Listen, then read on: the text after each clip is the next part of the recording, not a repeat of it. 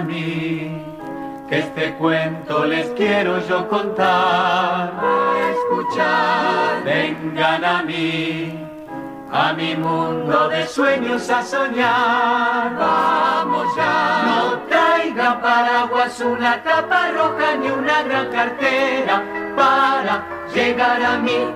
Basta solo fantasía y bondad.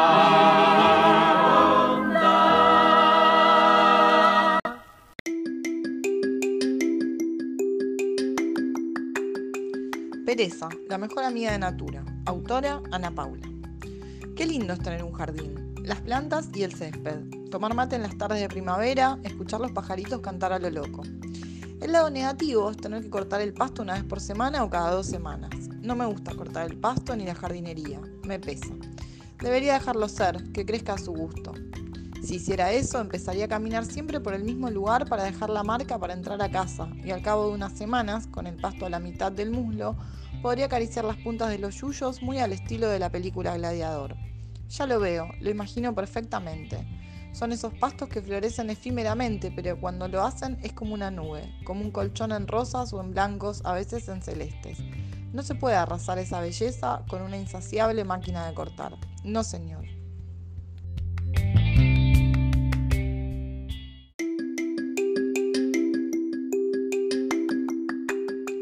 Pasadas unas semanas más, ya el camino de entrada sería un pasadizo custodiado por muros verdes altos hasta mi cabeza. Las enredaderas se irán avanzando sobre la casa y los pájaros serán una sinfonía desde la higuera, ya a salvo de gatos curiosos que no se aventurarán en la maleza. Para esos días comenzaré a llevar en la mochila un machete, por las dudas si me ausento demasiadas horas, y aunque no vea las flores, estaré protegida por ese laberinto. Comenzaré a salir cada vez menos. El machete me cansará, llegado a un punto se me tornará pesado y molesto. Emergerán excusas para quedarme en casa, que las pestes, que la gente, que las innumerables razones lógicas. Después de una gran compra de víveres, los del supermercado mirarán asombrados.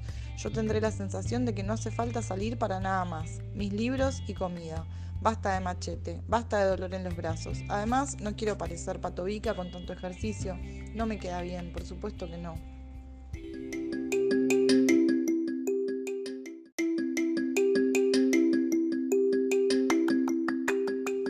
Serán épocas de racionar la comida, serán épocas gloriosas para la enredadera que habiendo conquistado todas las paredes comenzará a deglutir las ventanas y la puerta.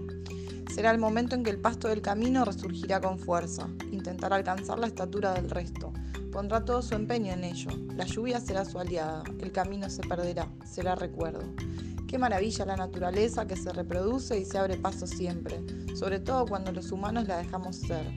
La llamaré la era verde, y un día el vecino subirá a su techo en su lucha personal con una gotera y verá la selva desbordante de pájaros y criaturas. Con asombro y excitación sacará una foto panorámica desde su punto privilegiado y por la cantidad de palabras de admiración y la recomendación de un amigo mandará la foto a un concurso del National Geographic. El pequeño Amazonas será el título, ganará el primer premio, será para él su era de fama y gloria.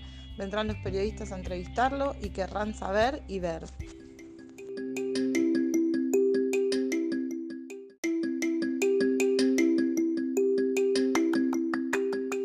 Habrá tanto revuelo que ya no podré concentrarme en mis lecturas. La paz rota, la burbuja explotada, adiós paraíso.